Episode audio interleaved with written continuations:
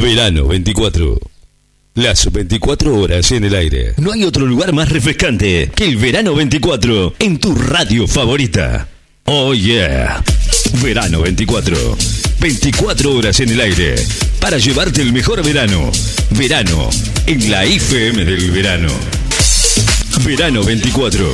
Las 24 horas de música. Oh yeah. De 14 a 16 horas. Te espera Fabián Espinosa en Lo que nos pasa. Información, datos, opinión de la ciudad y el país. En Lo que nos pasa. De 14 a 16 horas. Con Fabián Espinosa. Por Láser FM 94.7. Desde ahora y hasta las 16 horas. Escucha a Fabián Espinosa en Lo que nos pasa. Por 94.7.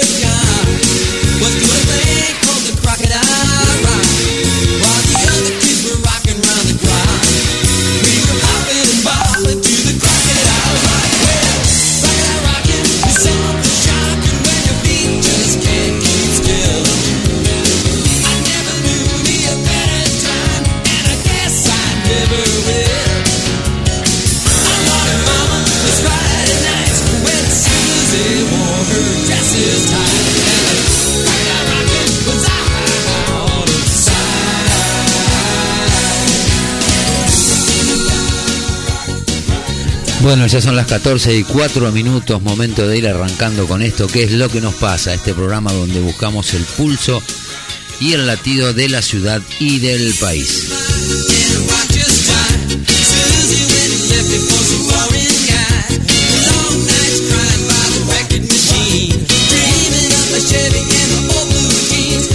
Este programa que hacemos habitualmente a través de nuestro streaming, que es quimera de necochea.radiodigitales.com y a través de FM Láser 94.7 de la ciudad de Necochea.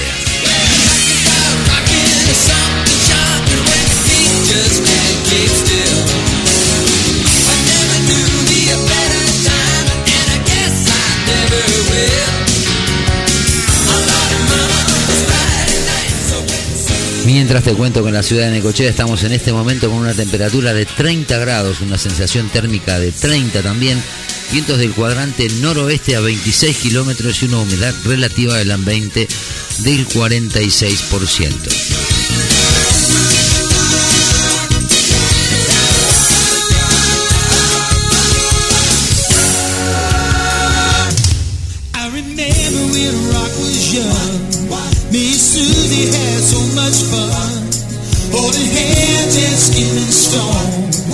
Had Chevy and bueno, como siempre mandamos el flyer de difusión para nuestros oyentes que nos siguen habitualmente por streaming y también ya algunos que se han sumado a la lista eh, de la radio de FM 94.7 FM Láser. Te cuento que seguimos viendo como el tiempo sigue corriendo y también nos preguntamos si el sol se puede tapar con el dedo. Con respecto a lo que pasó en Davos, nos preguntamos si hay sorpresa, desconcierto, discurso acertado, desacertado, cuáles fueron las repercusiones de lo que dijo Javier Milei en Davos, en este foro mundial de economía que se hace todos los años. Y también nos preguntamos, ahora me lo venís a decir, y nos metemos un poquito con qué puede pasar con la usina, el consorcio, la municipalidad, qué es lo que se persigue, hay movimientos políticos, puede pasar algo, no sé, está como raro. Tenemos algunas eh, opiniones que nos han dado de algunas averiguaciones, pero bueno, vamos a ponerlas a consideración, son solo opiniones, como les digo, nada en sí oficialmente reconocido, pero si uno va siguiendo la información, parecería que todos los cañones apuntan para allá. Vamos con un poquito de Marron 5 y Sugar.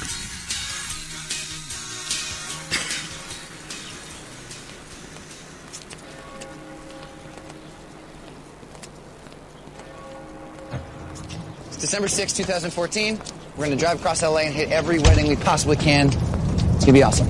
And we're late. What's your door for you, Mr. Madden? Let's do it.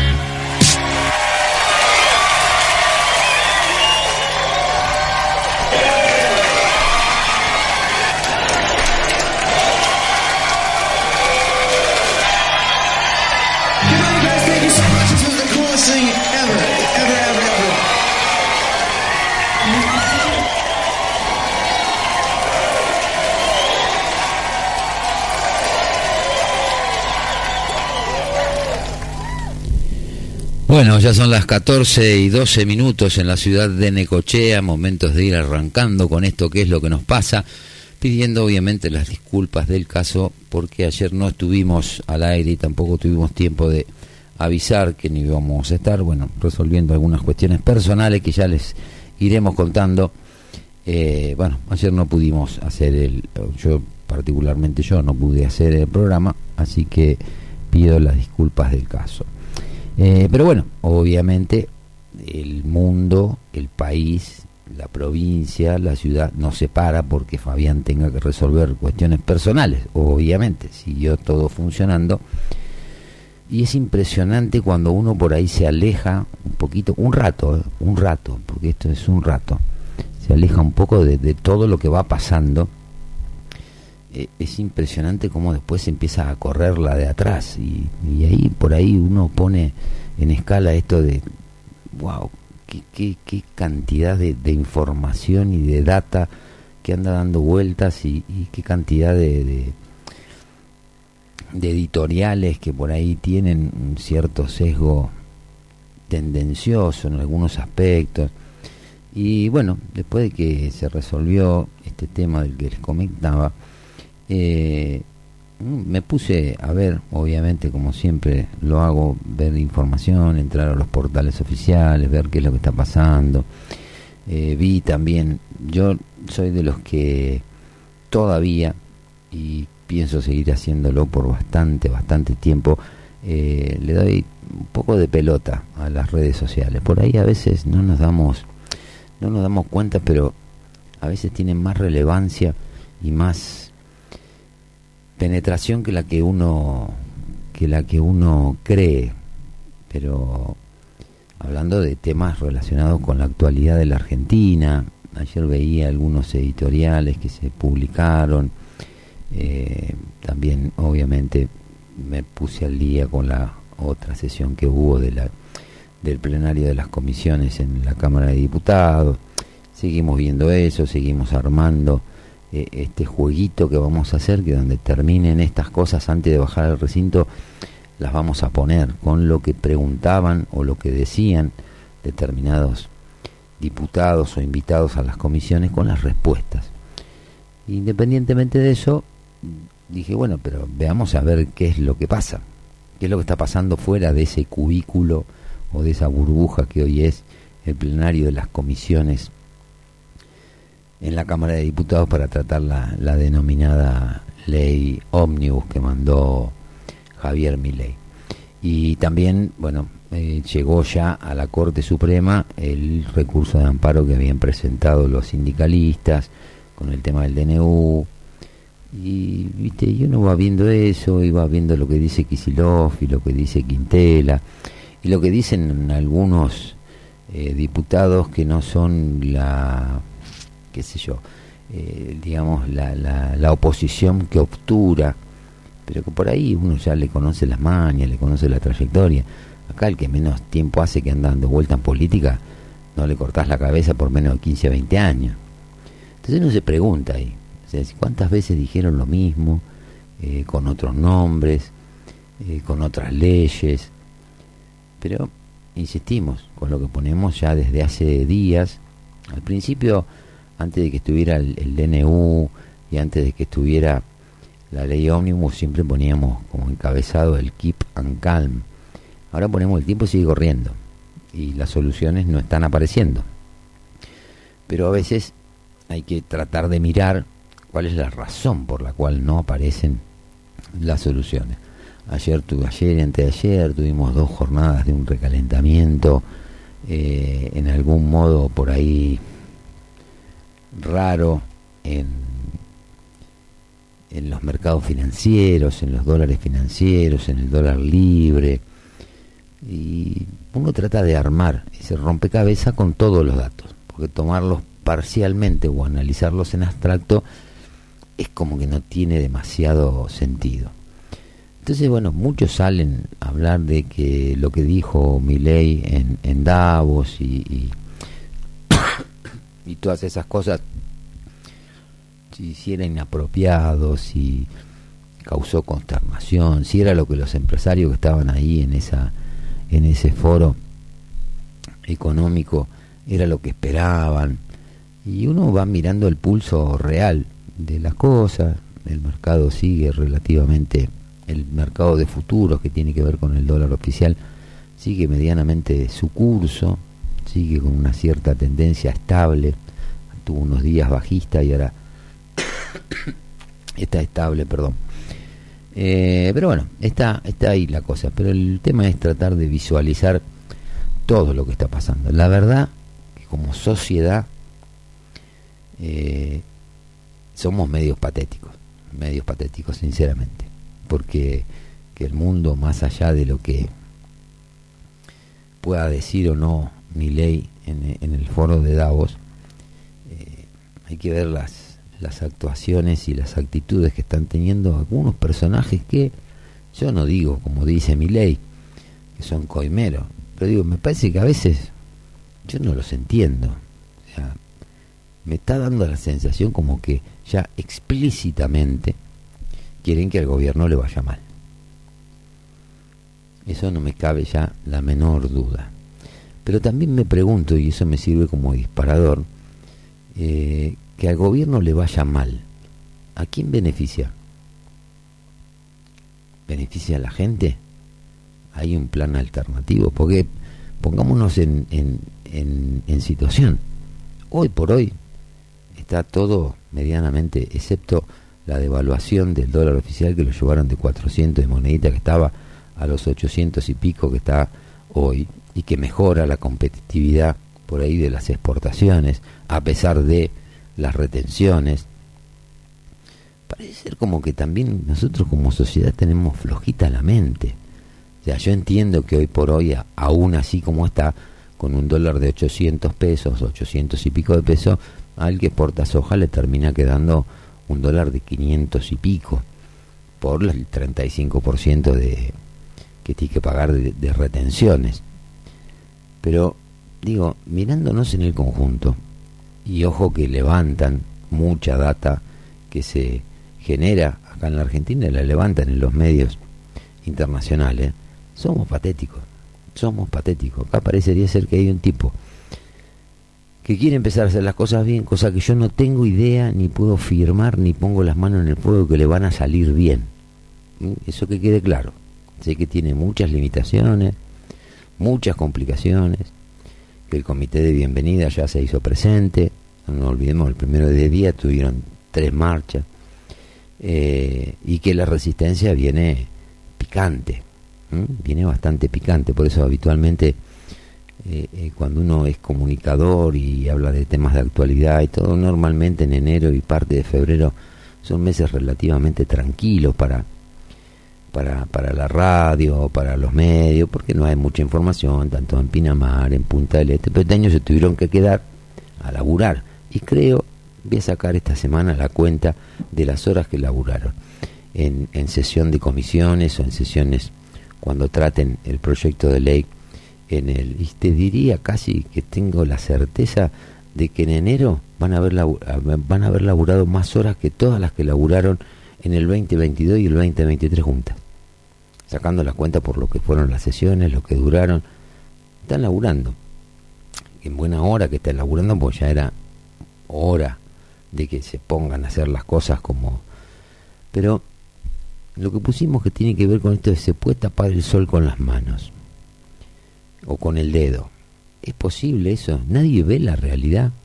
Hablamos el otro día de esto de que todos hablan, todos hacen teorías contrafácticas de lo que va a pasar si la ley es aprobada o no es aprobada, y nadie mira lo que está pasando.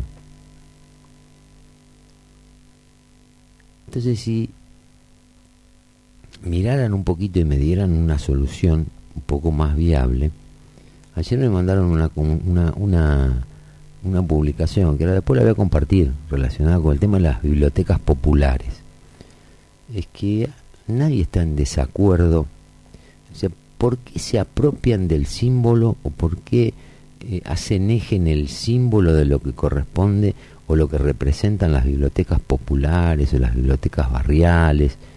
Cuando el problema es que lo que se quiere evitar, si uno ve el presupuesto que se maneja para ese tipo de acciones relacionadas con la cultura, con la inclusión y con todas esas cuestiones, eh, ves cifras alarmantes, que después no la ves reflejada en librito ni en pedo, en los barrios.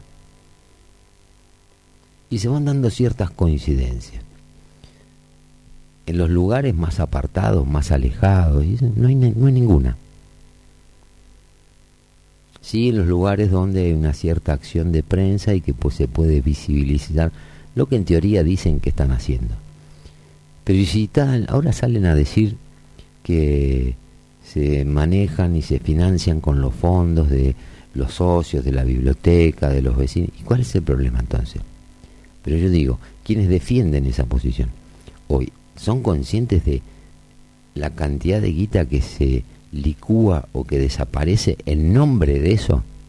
Y esto es uno de los problemas más chiquititos, por el tema de el presupuesto que se destinaba para las bibliotecas populares y todo lo demás es nada al lado del quilombo que tenemos a nivel país. O si eso lo ponemos con parado con el tema de los subsidios al transporte, que en realidad nunca fueron subsidios al transporte, sino que siempre fueron subsidios a los empresarios del transporte, que nunca se vieron reflejados en la calidad del servicio, en la frecuencia, en un montón de cuestiones. Y viste, muchas cosas nos tenemos que replantear.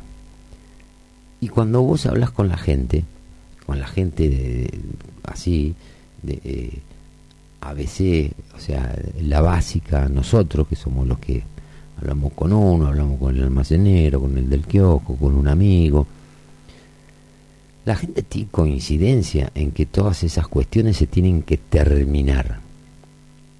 O sea, no puede ser que haya un manejo discrecional de los fondos del Estado, que son fondos que por ahí, si vos lo analizás contablemente, parecería el tipo que es pobre en Formosa eh, no paga ningún costo de eso. ¿no? Ese tipo, la caja de recaudación del Estado para todas estas troperías eh, son los almacenes. ¿Viste?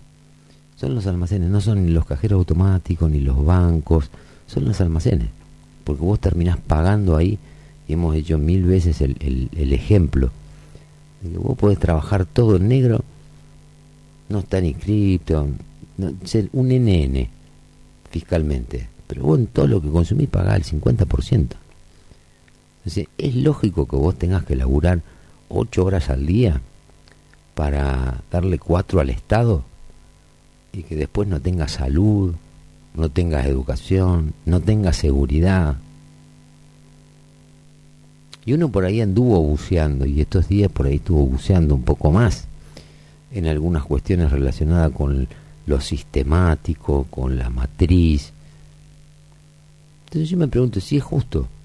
No sé, el tipo que vive en Entre Ríos, nosotros que vivimos acá en Egochea y quienes utilizan el micro están pagando casi 300 mangos.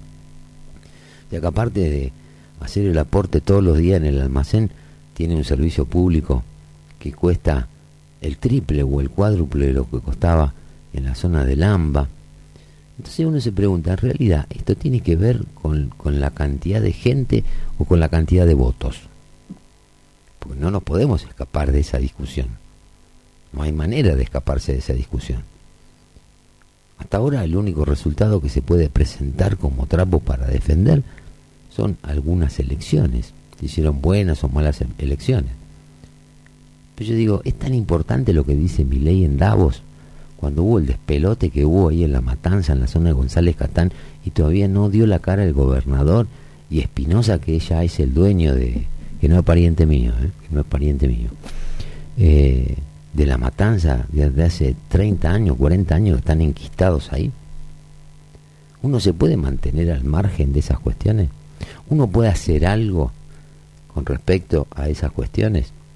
El otro día yo había publicado el video que había hecho este eh, Llanos, que es un representante que fue después a la Cámara de Diputados a hablar en, representación de la Cámara de Emprendedores, pidiendo que por favor se pongan a legislar y también haciendo alguna propuesta de contramarcha. O sea, acá hicimos contramarcha, eh, ¿se acuerdan? En la época de, cuando fue Maradona, con el tren a, a Mar del Plata, la contracumbre del Alca, no sé qué cuerno, qué, cuál de, de todas esas cuestiones eran. Bueno, ahora está la posibilidad de empezar a armar cosas relacionadas con empezar de alguna manera a enfrentar a toda esta manga de delincuentes que lo único que quiere es defender privilegios. No tienen otra misión, no tienen otro objetivo que la de defender sus propios privilegios. Y no lo digo yo, no lo dice Fabián Espinosa, te lo dicen los números.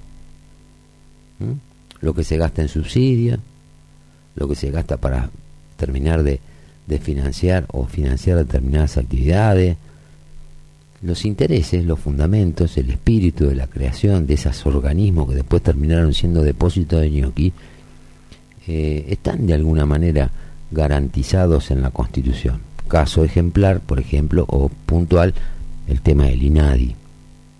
400 tipos laburando en el INADI. ¿Para qué? Para hacerle denuncias a una parte de la sociedad y no a la otra. Porque con esto ¿qué vamos a decir? Vamos a decir que son ecuánimes y van contra todo aquel acto de discriminación que pueda suceder. El Ministerio de la Mujer. Hay un montón de cuestiones que de pronto esas, esas, esas organizaciones nunca aparecieron y tenemos casos de femicidios. ¿Qué pasó con la con la que mataron en Chaco? Entonces ahí es cuando uno pone en escala y dice, bueno, ¿vale la pena gastar plata en esto? Ahora, claro, si de un lado te van a decir, no, lo que pasa es que te quieren quitar los derechos, esto, el otro. Ahora, yo pregunto, ¿qué pasó con la chica de Chaco? Todavía no sabemos si la cortaron en pedazos, si la comieron los chanchos, si fue gente ligada a Capitanicho o no, si fue Merenciano Sena. Digo, caso que inclusive se viralizó y se posicionó en los medios porque por ahí en ese momento no había muchas otras cosas para hacer eh, o para dar y después medio como que cayó ¿qué pasó? ¿qué pasó con el caso del femicidio en Chaco? De la nuera de Merenciano Sena ¿te acordás? ¿qué te acordás? ¿qué leíste en los últimos 30 o 40 días?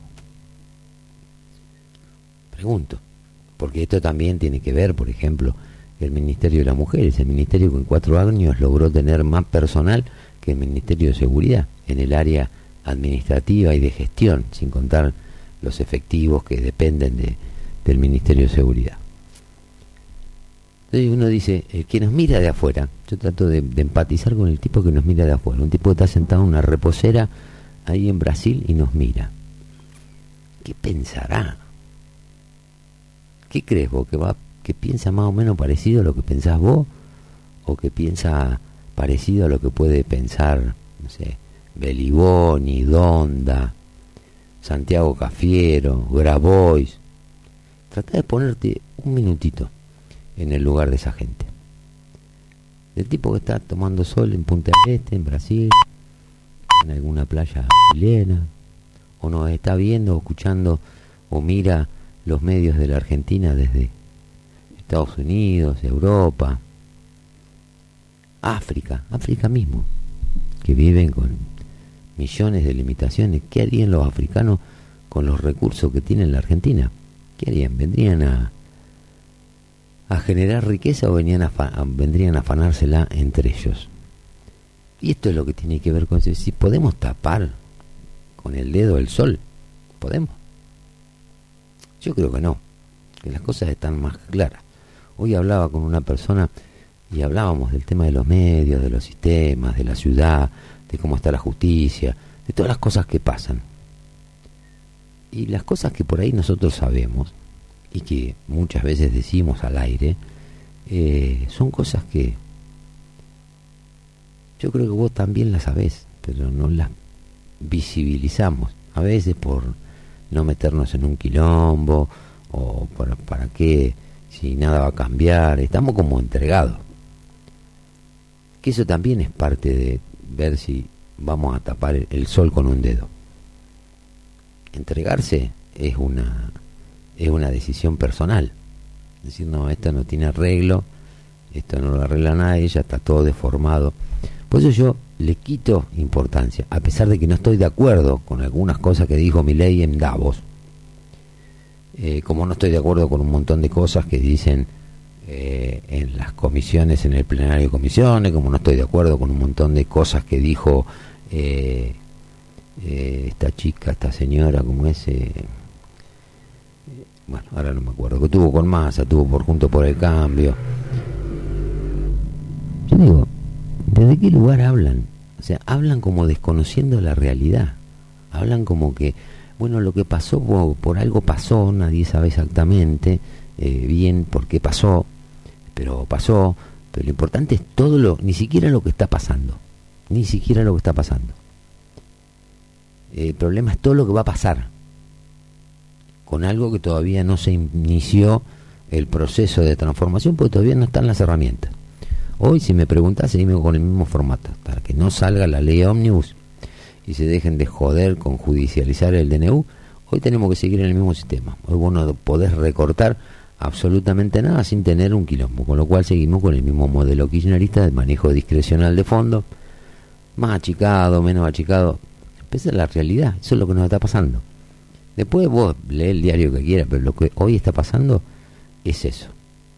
Está accionando el comité de bienvenida y la resistencia, te van a poner todos los palos en la rueda que te puedan poner para parar el país, para que este tipo le vaya mal y seguramente venga de vuelta el kirchnerismo con una fórmula salvadora y superadora. Esperemos que nos digan de vuelta volvemos mejores, porque cuando volvieron mejor hicieron cada cagada que no tiene, pero no resisten el menor análisis. Así que por favor no digan vamos a volver mejores, digan vamos a volver peores. Por favor, se los pido.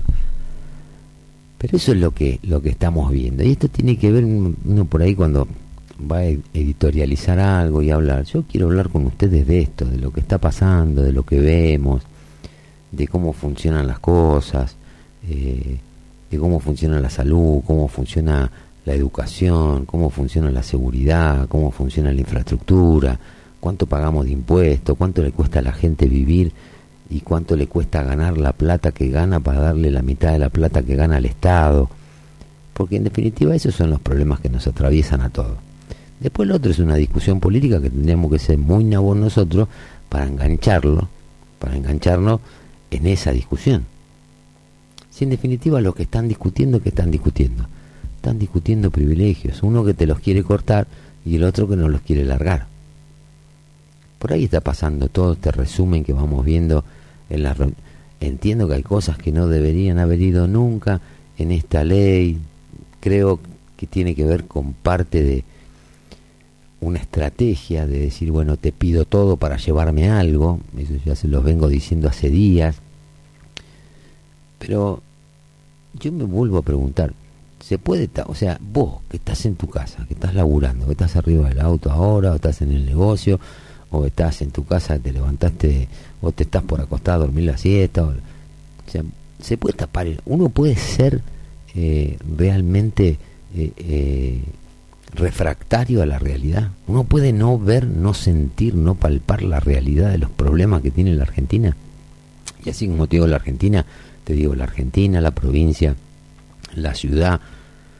Y uno ve cuando lee cosas y escucha notas que por ahí les hacen en otros medios.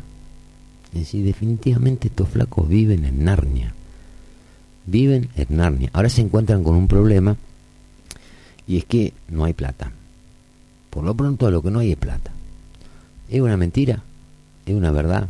¿Es una verdad media? ¿Una mentira media? Y yo no sé cuánta plata puede haber realmente para seguir despilfarrando. Por eso a veces digo, hasta los mismos oficiales digo, ¿por qué no completan la frase?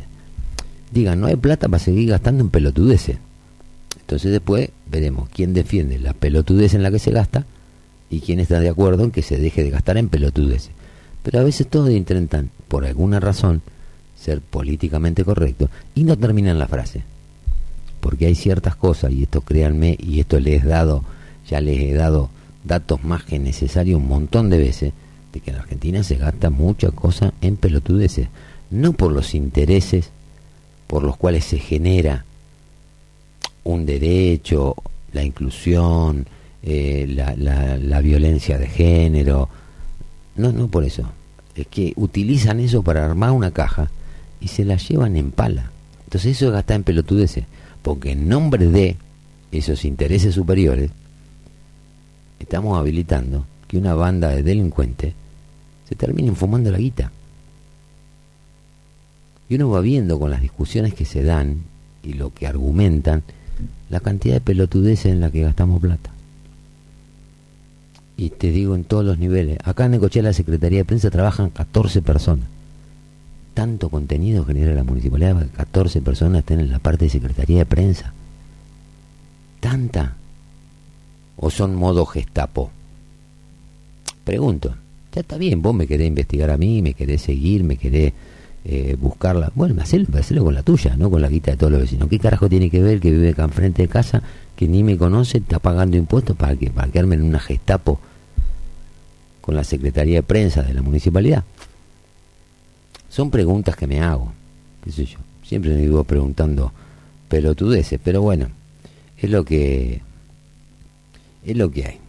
Yo por lo pronto me gustaría ser como como Cerú Girán, por ejemplo que se quieren un día despertar en un mundo agradable. Despertar en un mundo agradable.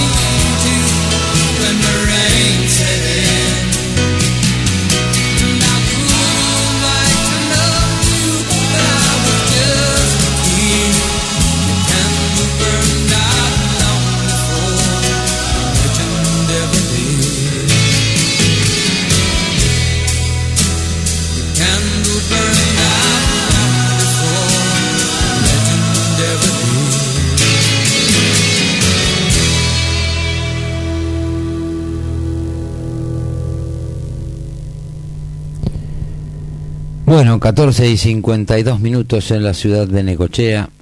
Seguimos transitando esta tarde de jueves 18 de enero. Seguimos con la sensación térmica levantó un poquito, ahora es de 31 grados. Viento sigue del cuadrante noroeste a 28 kilómetros y la humedad relativa del ambiente es del 53%. No están previstas lluvias para las próximas horas, aunque andan dando vuelta algunas nubes por ahí que esperemos que no pase nada y que la gente pueda seguir de alguna manera disfrutando del día de playa. Eh, bueno, todos saben ayer el tema del problema que tuvimos con la moto que, le robaron a, mi hijo. Agradezco a toda la gente, obviamente, que pudo mantener viva, compartió y accionó con las publicaciones que hicimos a primera hora, ni bien supimos del robo. Ah, hay ya una información de la fiscalía donde dice recuperan una moto que había sido robada ayer. Hay un aprendido por encubrimiento. Eh, en el marco de una investigación a cargo de la Fiscalía 20 de Verónica Pose, la policía recuperar una moto que había sido robada ayer de la vivienda de un vecino de nuestra ciudad. Se trata de una Yamaha DT 125 que delincuentes se llevaron a una vivienda de la calle de la calle 18. De inmediato se inició una pesquisa para dar con los autores del ilícito y se concretó hora más tarde un allanamiento donde lograron recuperar el rodado. Un sujeto que se encontraba en ese momento en el inmueble fue detenido por encubrimiento y según pudo saber TSN Cochea, se pedirá su detención al término de la audiencia en tenor del artículo 308 que se desarrolla en la Fiscalía Local. En el lugar se hallaron también plantas de marihuana, por lo que se inició otra causa paralela con intervención a la Fiscalía Especializada de Estupefacientes. Bueno, un hecho delictivo que bueno nos tocó de cerca, obviamente, pero que se pudo resolver. Eh, impecable el accionar de la, de la DDI, también de la Fiscalía en los procedimientos, todavía faltan algunas cuestiones, cumplir con algunos trámites legales para que podamos considerar que realmente ha sido recuperado el vehículo y que vuelva a poder de su dueño. Pero bueno, una cosa ya después hablaremos, no quise no quiero hablar ni hoy ni mañana, vamos a ir hablando del tema de, no quiero hablar en el sentido de que nunca hacemos, hago yo cosas que tengan que ver con cuestiones autorreferenciales, pero bueno, hay, hay cosas para, para ir charlando y para que la gente también tome conciencia de algunos aspectos en esto que muchas veces decimos que hay que dejar a veces de ser espectador y pasar a ser protagonista de las cosas, porque si no siempre estamos esperando que las soluciones las provean desde otro lado y nosotros quedarnos en el en el en el cómodo en el, en, el, en el lugar de la comodidad. Pero bueno ya vamos a ir ampliando las cosas eh, y vamos a seguir desde ya que obviamente mucha gente la publicación que pusimos a la mañana la compartió la vio impresionante cómo se viralizó el tema enseguida. Eso también a veces complica a quienes tienen o intentan reducir ese tipo de botines. Por eso les decía al principio lo importante a veces de, o sea, no exclusivamente por eso, pero sí a veces eh, eh, el tema de compartir, viralizar, de alguna manera tener presencia, ayudar eh, en estas cuestiones a veces sirve en esto y en otro mucho en otro montón de cosas que van que van sucediendo. Insisto, eso tiene que ver con esta lógica que tendríamos que empezar a practicar un poquito más, que tiene que ver con salir de ser meros espectadores de la vida y tomar por ahí un poquito el toro por las astas o las riendas de la situación y ser también uno protagonista, aunque a veces obviamente uno termina quedando expuesto con algunos temores, con algunas preocupaciones, pero bueno, pero hay que ponerle eh, el pecho a las cosas, si no, no las vamos a cambiar nunca más, no podemos estar esperando que siempre venga alguien más a solucionarlos los problemas que podemos tener cada uno de nosotros. Eh, así que bueno, esto es algo que terminó bien, hay muchas cosas, ayer leía también que hubo robos en los bolsos de los chicos que están ahí en el campamento Scout, en la base de campamento que está ahí en el Parque Miguel Lilio, otras motos que se han robado, o sea, digamos que el tema de seguridad no está del todo resuelto, que sigue habiendo cuestiones que por ahí pensamos o pienso que se pueden eh, eh, ir solucionando habría que ver bien exactamente cuáles son las razones, pero digo, es tan amplio el entramado de todas las cosas y ya la gente está tan descreída en general de cómo funcionan las cosas que se hace un poco difícil y de la única manera que se rompe esa dinámica es cuando uno, insisto, pasa a ser por ahí un poco más protagonista de sus problemas y de sus cosas que estar esperando que lluevan las soluciones del cielo. Agradecimiento obviamente a todos los que participaron, la gente de la EDI que hizo la investigación, hicieron la inteligencia, se movieron rápido. Y también agradecerle mucho a la gente que compartió la publicación temprano, que se hizo, digamos que para para una ciudad como Necochea que se viralice algo y de pronto tenga muchas vistas y muchas compartidas y comentarios y tratando de la gente con los puntitos tratando de que la, la, publicación se mantenga viva, eso a veces ayuda, ayuda por ahí no necesariamente a quienes están en la etapa de investigación, sino también ayuda al damnificado a que eh, vean que hay cosas que están, como se dice en el término o en las películas que te dicen, viste, es algo que está caliente, entonces nadie se quiere hacer cargo de eso. Pero bueno, esperemos que se empiecen a solucionar los problemas de seguridad, creo que son los problemas que se tienen que empezar a ocupar un poco más. Eh, desde el municipio para darle tranquilidad a la gente. Interviene obviamente la policía, interviene la justicia, pero insisto con esto de que muchachos se tienen que sentar, ponerle el culo a la silla, decir, mira, tenemos este quilombo, tenemos este despelota acá, este despelota allá, esto es lo que se nos viene, cómo podemos solucionarlo, cómo podemos hacer que no se agrave. Y eso es laburo, eso es gestión, eso es lo que están haciendo ahora los diputados que están todos a la puteada porque tienen que estar en Buenos Aires en enero con un calor infernal, cuando claro, normalmente ellos están en Punta del Este o en Pinamar tomando caipirinha y darquiri. Bueno, eso es ser, pasar a ser espectadores, a ser eh, protagonistas de las cosas. Y obviamente que quienes son los funcionarios tienen mucha más responsabilidad con estas actitudes. Pero bueno, eh, uh, ya son las 14.59. Vamos con un poquito de Coti y Color Esperanza.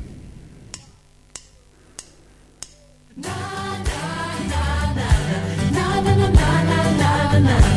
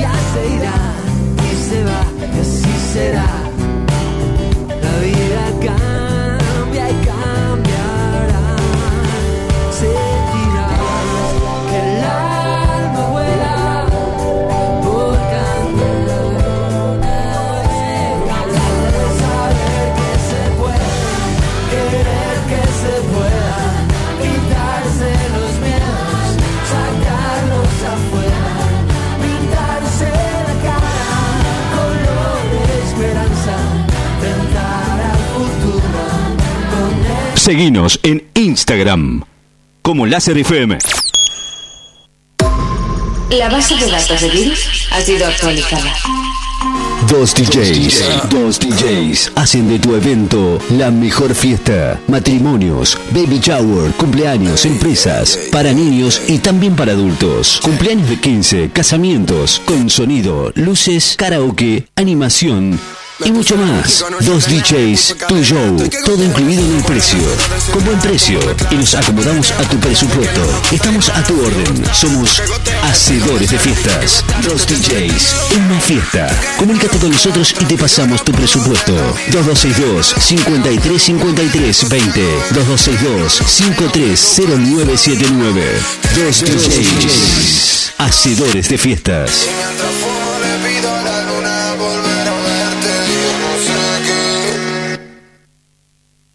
Estás escuchando a Fabián Espinosa en Lo que nos pasa, de 14 a 16 horas, solo por Láser FM 94.7.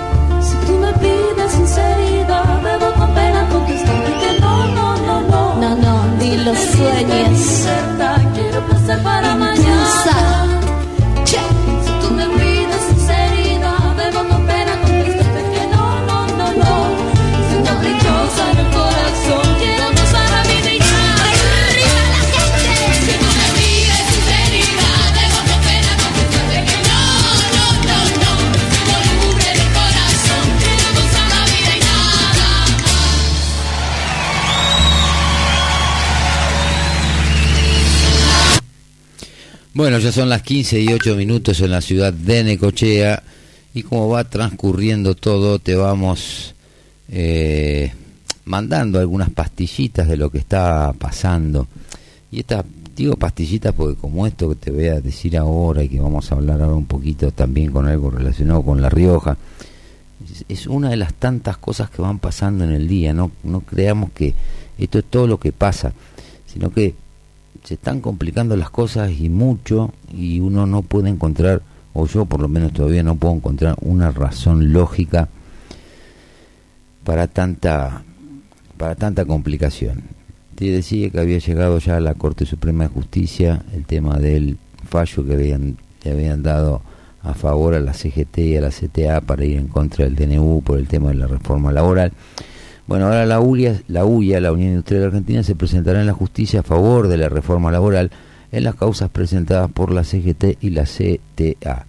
La entidad Fabril se manifestará a favor de los cambios en la legislación que propone el DNU 70-2023 del presidente Javier Milei. La Cámara Nacional de Operaciones de Trabajo había suspendido la aplicación de ese capítulo a pedido de las centrales sindicales. Eso está todo parado, que tiene que ver con el tema de los periodos de prueba, el tema del que te descuenten compulsivamente la cuota sindical, te daban la libertad para que vos elijas la obra social que quería. Estaban tocando obviamente una caja. La Unión Industrial se presentará ante la justicia para prestar su apoyo a la reforma laboral que decretó el presidente Javier Milei tras la suspensión de la medida a partir de las causas presentadas por la CGT y la CTA. La Casa Fabril considera que los cambios del gobierno tendrán particularmente un impacto en las pymes y ayudarán a la creación del empleo registrado. Sin embargo, mantienen descontento con la suba de las retenciones y el régimen de inversiones que propone el gobierno en la ley Omnibus. A través de un comunicado, la entidad anticipó que se presentará bajo la figura de amicus curiae. El amicus curiae es cuando uno es como si fuera amigo de la justicia, del juicio, que puede aportar testimonios, datos y una serie de cosas. Presentaciones de terceros ajenos a la disputa que aportan al tribunal argumentos y opiniones que pueden servir como elementos durante el juicio. En las causas presentadas por la Confederación General del Trabajo y la Confederación de Trabajadores y Trabajadores Argentinos, en donde la Cámara Nacional de Apelaciones del Trabajo suspendió la aplicación del capítulo laboral contenido en el decreto de necesidad y urgencia 7023. Según precisaron, lo hará con la intención de expresar una opinión fundada respecto a la modernización de la legislación, ya que considera que dichos contenidos y sus propuestas se adaptan a las nuevas realidades del empleo, sobre todo para las pequeñas y medianas industrias. Para la UIA, la reforma configura un cambio correcto hacia la creación del empleo privado y la reducción de la litigio- litigiosidad y sientan las bases para que cuando se materialice una recuperación económica, las nuevas contrataciones sean más simples y sostenibles. Los industriales recordaron que actualmente solo 6 millones de personas tienen un empleo formal registrado en Argentina, 6 millones de personas. Eso implica que casi la mitad de los trabajadores en el país se encuentran en la informalidad. La UIA había presentado las propuestas de política productiva en su- de su libro blanco a todos los candidatos presidenciales durante la última campaña electoral, por lo que su postura no llama la atención. En ese documento se destacan medidas para reducir la litigiosidad, eliminación de multas por registro deficiente de la actividad laboral y la creación de incentivos para el empleo formal. También se contemplan la reducción de cargas laborales a nuevos empleos, la promoción de negociaciones colectivas dinámicas e incentivos a la productividad y la actualización del régimen de multas, entre otros aspectos. En ese sentido, la UIA hizo un listado de las iniciativas más destacadas del, del capítulo laboral del decreto.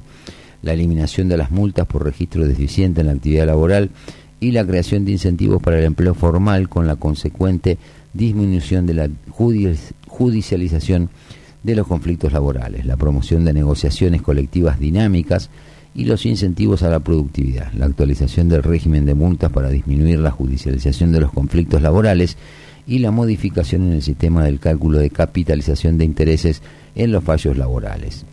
El amicus curiae es una figura ampliamente reconocida que permite a terceros ajenos a un proceso judicial, recordemos que en este caso la UIA no tiene nada que ver porque es el, es el Tribunal Laboral y la CGT, eh, ajenos al proceso judicial que tienen conocimiento y competencia sobre la cuestión a debatir, proporcionar argumentos y opiniones para enriquecer la deliberación de los jueces.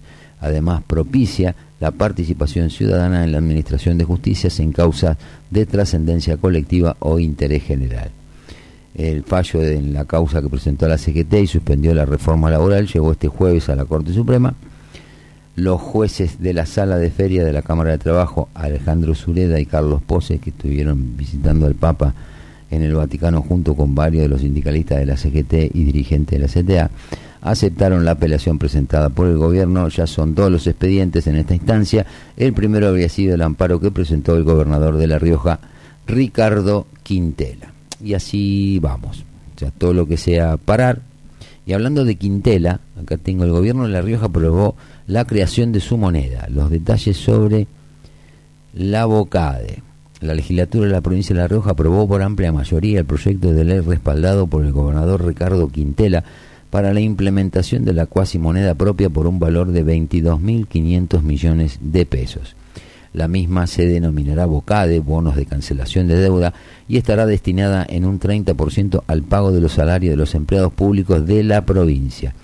El proyecto fue presentado por el Frente de Todos, que cuenta con mayoría en la legislación provincial, teniendo 32 de los 36 legisladores. El proyecto se aprobó esta mañana en la sesión 138. La creación de una moneda propia generó una polémica en las redes sociales con el presidente Javier Milei. Acuérdense de lo de Quintela, Lali y demás cuestiones. El presidente se hizo eco de la noticia y a través de su cuenta en la red social X posteó lo siguiente, pensar que en la campaña me trataron de loco por postular un esquema en el que hubiera una libre competencia de monedas y ahora la impulsan. Escribió desde Davos el primer mandatario, donde asiste al Foro Económico Mundial que se desarrolla en esta ciudad de Suiza. Bienvenida a las monedas provinciales a la competencia. Les quiero señalar, a diferencia de lo que pasó en el pasado, de ningún modo van a ser rescatadas por el gobierno nacional. Las otras cuasimonedas que se hicieron en su momento, los Lecov, los Patacones, lo- lo- los del Chaco que tenían un nombre gracioso y demás, esos terminaban siendo rescatados por el Tesoro Nacional. Eh, acá dice, bueno, les quiero señalar, a diferencia de lo que pasó en el pasado, de ningún modo van a ser rescatadas por el gobierno nacional. Advirtió a los líderes provinciales que buscan lanzar la misma medida. La ley estipula que el gobernador deberá llegar a un acuerdo con el Banco de La Rioja u otras entidades bancarias de plaza, la forma y modalidad de acreditación en cuenta corriente o caja de ahorro u otra forma de depósito bancario de los importes depositados en bonos. La maniobra del gobierno surge luego de que se des- desatara un reclamo de las fuerzas policiales riojanas para recomponer los salarios, que ahí fue cuando vino el despelote con Lali, que Quintela dice que el gobierno nacional no le gira los fondos, el gobierno nacional dice que está al día, y Milei en esas cosas para mí desafortunadas hace si se gasta millones de pesos contratando a Lali y después no tiene para pagar los sueldos, no es un problema mío. Digo, el presidente tiene que guardar cierta forma, de última que no se meta, que deja que lo resuelva como mejor le parezca, la gente sabrá en La Rioja si quiere seguir aceptando papeles de colores que no tienen ningún tipo de respaldo, de ningún tipo de validez, pero bueno, por ahí es una cuestión de que les gusta jugar masivamente al Monopoly o al estanciero. Quintela justificó la necesidad de la emisión de la cuasimoneda de, en la deuda que el gobierno nacional mantiene con su provincia por fondos coparticipables que, según dijo, se dejaron de pagar a mediados de noviembre tras el balotaje, a lo que Quintela sostuvo. Cuando se termine el balotaje, el exministro de Economía, Sergio Massa, iba cubriendo parte de esos fondos y se dejó de pagar una parte de octubre, noviembre y diciembre. Esto hace un monto aproximado de 9.300 millones. A eso se le tiene que agregar la cuota de enero, otros 3.700. La Rioja no puede prescindir de esa plata porque es parte de la coparticipación de los recursos que son parte de las provincias. Esto que en teoría existe una deuda que viene de masa, estamos hablando acá de casi 13 mil millones, no sé cómo habilita una emisión de una cuasi moneda provincial por 22 mil y pico millones, y son 10 mil millones de pesos más. Pero bueno, son cosas estas que llaman por ahí la atención. El mandato provincial explicó que estos fondos tienen que ver con una compensación que se le da a la provincia desde el 99 a raíz de la quita de un punto de los fondos coparticipables que le correspondían y que ordenó en el año 88 el entonces Raúl Alfonsín. Con referencia al punto de coparticipación, expresó a La Rioja desde el año 88 cuando se dicta la ley de coparticipación se le quita un punto de lo que venía percibiendo hasta ese momento y a la provincia de Buenos Aires se le quitan seis puntos. Fue una decisión política que tomó el expresidente Alfonsín por una cuestión meramente electoral y quedó. Con la reforma del 94 se dice que en 1996 se tiene que reformar la ley de coparticipación, pero con la anuencia de los 23 gobernadores, cosa que nunca ocurrió. Y añad- y añadió en el 99, cuando se va a Menem, incorpora dentro de la ley de presupuesto y la respetan todos los presidentes estos fondos extra coparticipables en compensación de ese punto. Esto lo explicó Quintela, quien ratificó además que presentará ante la Corte Suprema la demanda una vez que culmine la feria judicial. Por último, aseguró que existe un plan de desestabilización de las provincias por parte del gobierno nacional, remarcando que obligan a esto por la velocidad del salvajismo, por la crueldad del ajuste que se precipitó en 20 días. Cuando la gente fue a cobrar su salario no llega a fin de mes, además de eso existen planes y programas de desestabilización de los gobiernos cuando inducen a que vayan contra el gobernador de la provincia. Resulta que el problema lo crea la nación y la provincia tiene que dar respuesta, encima sin recursos y con presupuesto reconducido que ni siquiera se reconoce un porcentaje del 160% de inflación que tuvimos en el 2023. Bueno, ahí tenés lo que dice Quintela, cómo justifican las cosas. No hay plata, muchachos, se terminó. Yo no los quiero, no les quiero escupir el asado, pero un poco la cosa pasa por ahí. ¿eh? Tienen que empezar a ajustar y ajusten donde tienen que ajustar, porque a veces los gobernadores, como Kisilov, mete el ajuste en el lugar que más conflicto le puede generar al gobierno nacional y no donde tiene que meter el ajuste. O sentiste hablar mucho más de el manejo de los fondos de la legislatura, de los chocolates Río de la Vida y todas esas cositas. ¿Venís escuchando bastante de eso o un poquito poco? Yo vengo escuchando bastante poco, pero a veces, insisto, todas estas cosas son discusiones políticas que tienen que ver con eh, ambiciones electorales, políticas de cada uno de los individuos que y toman los, las herramientas que tienen, que son la gente, los derechos, eh, generarles un daño para que, que reaccionen contra no contra los gobernadores, sino contra el gobierno nacional. La cantidad de cosas que dijo Kisilov estos días, que se reunió con los intendentes, donde fue nuestro intendente también a reunirse por el tema del turismo. O sea, a ver, la gente ya lo sabe, la gente ya sabe qué es lo que está pasando. Y la gente ya esperaba que pase lo que está pasando en la Argentina. Dejen de, de, de, de jugar a, la política y de pensar únicamente en qué es lo que les conviene más o les conviene menos electoralmente. Una vez en la vida empiecen a hacer las cosas bien No es tan complicado, no es tan complicado. Me parece a mí, pero bueno, eh, yo creo que la cosa pasa por ahí. O sea, porque lo escucho a Kicillof, lo escucho a Quintela, lo escucho a Milei, lo escucho al intendente. Y viste, vos te das cuenta si estos flacos de qué están hablando, de qué están hablando. Nada de lo que discuten entre ellos, que se cruzan los tweets, las X y, cuanta red sea, o frente a los canales de televisión. Eh, ah, me acordé el nombre de la mujer, está Stolbizer. El otro día se le plantó Llanos, pero se le planteó bien y se le planteó también un senador de la Libertad Avanza, porque hablan con una soltura de cuerpo como si no tuvieran nada que ver con la historia de los últimos 20 años en la Argentina. Porque cuando uno es funcionario, no basta con que diga, bueno, nosotros más no podemos hacer. Tenés que hacer todo lo que pueda, porque la gente en su casa hace todo lo que está a su alcance, y más también para mantener a la familia, a los hijos, para poder mandarlo al colegio. Mira si todos nos quedáramos, y bueno, más no puedo hacer. ¿Y qué hacemos? Y bueno, tenemos guita para comer hasta el 10. Entonces, ¿qué hacemos? Y bueno, el 11 nos acostamos y dormimos hasta el primero del mes que viene. No podés. Por eso yo digo que esto es endémico, es generalizado. No es un problema solo de, de unión por la patria o de... O sea, todos hablan con una autoridad moral, ¿viste? De decir, y, chabón, ¿qué hiciste vos estos 20 años? Vos fuiste para un lado, estuviste con los radicales, con, eh, con Lilita, con Massa, con eh, Junto por el Cambio, tuviste filo kirchnerista cuando estabas con Pina Solana. A ver, y hablan y hablan y uno trata de entender qué es lo que están discutiendo. Y dice, a ver, lo que discuten, ¿qué tiene que ver con la gente? No tiene absolutamente nada que ver. Pero bueno, es lo que hay. Son 15.23, vamos un poquito de música y seguimos.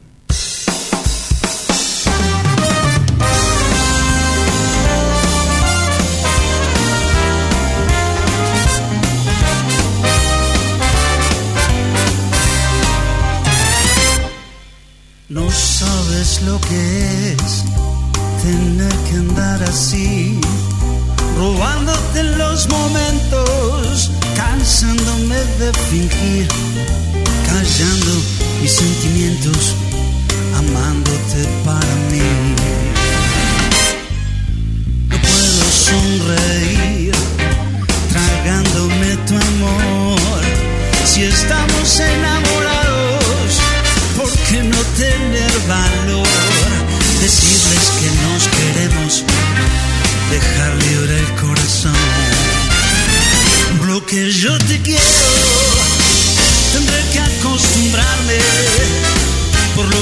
yo te quiero, amor,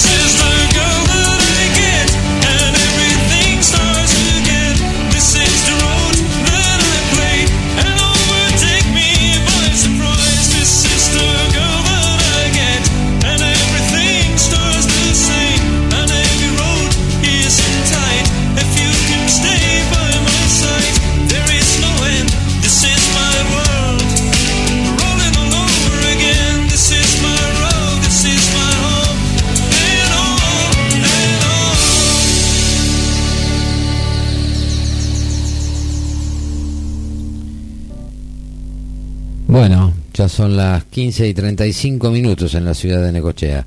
Seguimos acá haciendo lo que nos pasa, este programa donde tratamos de buscar el pulso y el latido de la ciudad. Preparar los pochoclos, porque se viene una disputa interesante entre el municipio, el consorcio. No, no sé si disputa porque son tres cosas distintas, pero parecería ser que va a haber algún tipo de, de operativo de, de pinzas entre el consorcio y la municipalidad con respecto a la usina. Acuérdate que hace un par de meses pidieron la intervención de la usina, te explicamos cuál era la deuda que el municipio tiene con la usina, parece que lo de la intervención no prosperó, va a desembarcar alguien de la política, eh, más precisamente del equipo de Sergio Massa, que fue diputada, estamos hablando que aparentemente podría ser designada titular del consorcio de gestión la señora Jimena López, todavía no se sabe, son solo trascendidos y son cosas que te voy comentando.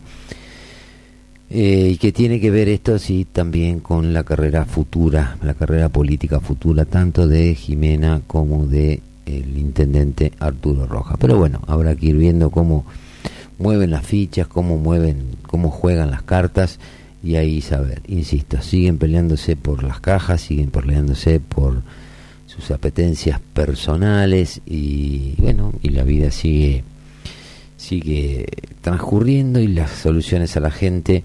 Hay algunas declaraciones de Mariano González, que es el presidente de la Cámara Comercial de acá de Necochea, dice la gente nota los sobreprecios y retrae las compras desembocando en una temporada mala. Así de sencillo lo explicó el presidente de la Cámara Comercial e Industrial, Mariano González. Eh, después dice, hay mucha incertidumbre, nos esperábamos este golpe, no nos esperábamos este golpe tan fuerte con la devaluación del dólar oficial que hizo que las cosas escalen a un sobreprecio. Hoy estamos pagando todo sobreprecio, la gente lo nota y se retrajo en las compras y salidas desembocando en una temporada mala. Yo le agregaría ahí un par de ítems también, por lo cual hace 20 años que las temporadas son malas en Necochea, pero bueno, parecería ser que ahora es nada más que el tema de la devaluación del dólar oficial cuando hasta hace un mes y medio veníamos hablando que la economía estaba de la- dolarizada al ritmo del blue. Yo te lo puedo entender ahora que volvió a subir el blue, pero pero bueno, no sé, es gente que por ahí de pronto sale a hablar y habla desde una entidad gremial como es la Cámara Comercial y tiene todo su derecho a hacerlo, pero también son lecturas, no son verdades reveladas. En nuestro sector siempre se habla en promedio y el promedio hoy es malo. Cayó un 30% el rubro comercial en promedio y otros rubros turísticos cayeron hasta un 50%, por ejemplo, el camping. Eh, González también dijo que el descontrol total de los precios hizo que se rompiera todo. Ahora hay una tendencia en baja de los precios porque no hay venta y es el momento que le corresponde al consumidor tratar de manejar el mercado. Va en contra de mis intereses, pero hay que comprar inteligentemente y lo que uno está por lo que uno que está por encima del precio debido no hay que comprarlo. Bueno, eso es lo que venimos diciendo ya hace rato. El problema mayor es que se dice que la inflación de este año va a ser igual que la de diciembre con los datos del 200, 250% y es una locura. Cerramos el 2023 con una inflación más alta del mundo, somos campeones del mundo hasta en eso y nos perjudica mucho comercialmente hablando al consumidor final que somos todos, ya que los sueldos siguen siendo los mismos pero con los precios al doble, por ende la gente no tiene otra que quedarse en la casa y comprar mucho menos para llegar a fin de mes. Esto es lo que te decía, viste, vos no podés acostarte, si la guita te alcanza hasta el día, no te podés acostar el día a la noche y querer levantarte el primero del mes que viene. Y bueno, y por ahí, ¿por qué no le, le van y le hacen planteo a los políticos que tienen a mano para que gestionen? Eh, Yo sé que el intendente muchas cosas de la economía, de la macro, no las va a poder solucionar, pero sí las puede gestionar para arriba y decir, bueno muchachos, a ver, en realidad, ¿vale la pena, no vale la pena trabar eh, eh, la ley o qué tenemos que hacer o tenemos que ir todo al paro o prendemos fuego los municipios, no sé, que hagan algo. Pero, viste, siempre le pegan al que está más lejos, que ni se entera, obviamente.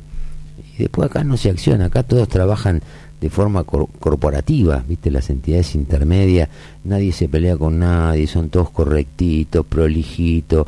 Este, bueno, eso es lo que nos llevó también hasta acá. No solo fue los desmanejos que hicieron con la economía, porque el caso de Kisilov, reciente leía, hablábamos de lo de Quintera, bueno, Kisilov quiere hacer lo mismo en la provincia de Buenos Aires. Y esto que tiene que ver con lo del consorcio, con la municipalidad, con la usina, tiene que ver con los fondos que están presupuestados en el presupuesto 2023 para la planta, de- para la repotenciación de Quequén, que ya también cuando apareció en el presupuesto, que hablaban y salían a hablar de que iba a darle la biribiri al turismo, eh, todo para el puerto, el tema de la repotenciación.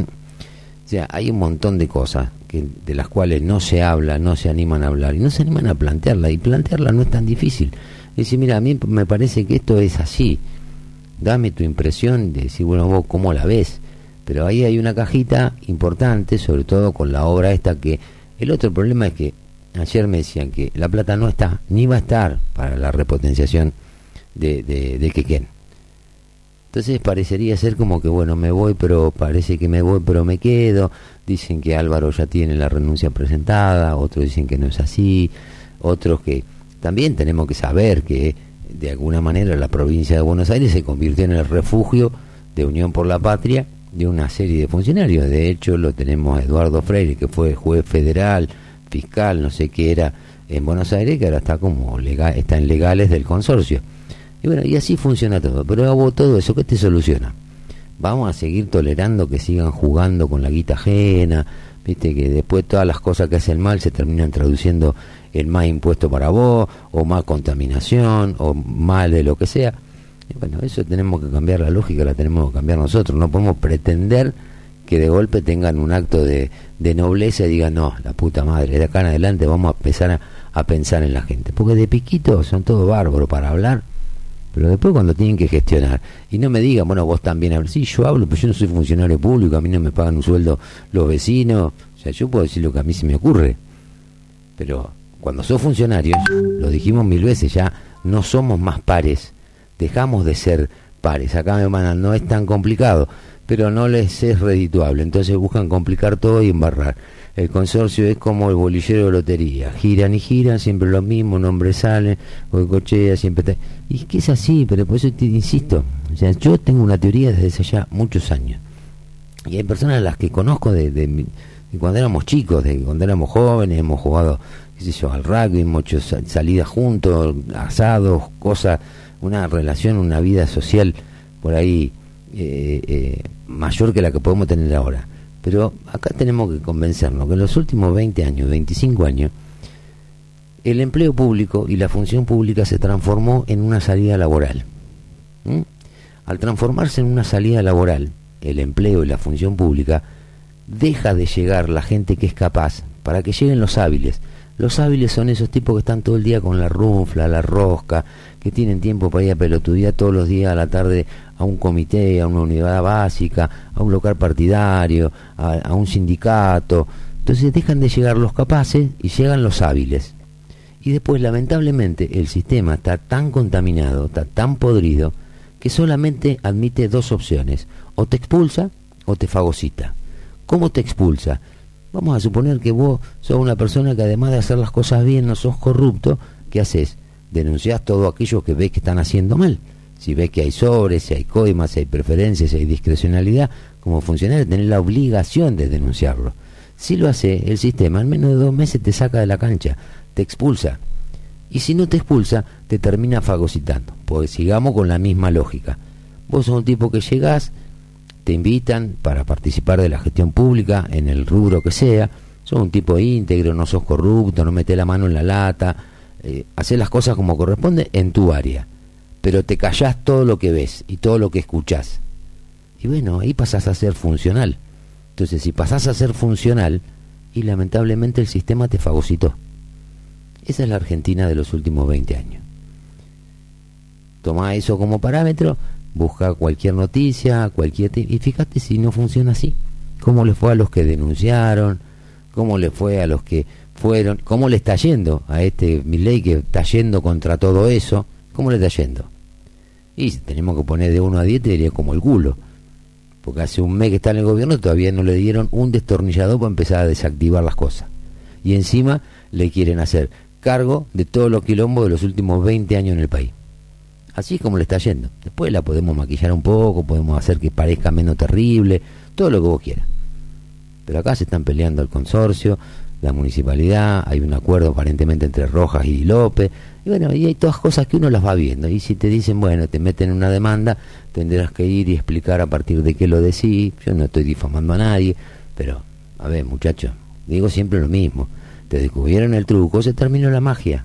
No le busquen más, eh, eh, más la vuelta, porque si no, estamos listos. Eso es lo que, eso es lo que hay. Bueno, vamos al corte porque ya me agarró.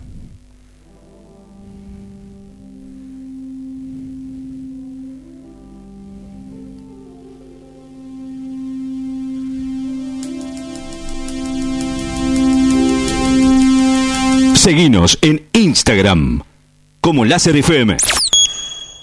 De 14 a 16 horas. Te espera Fabián Espinosa en Lo que nos pasa. Información, datos, opinión de la ciudad y el país. En Lo que nos pasa. De 14 a 16 horas. Con Fabián Espinosa. Por Láser FM 94.7.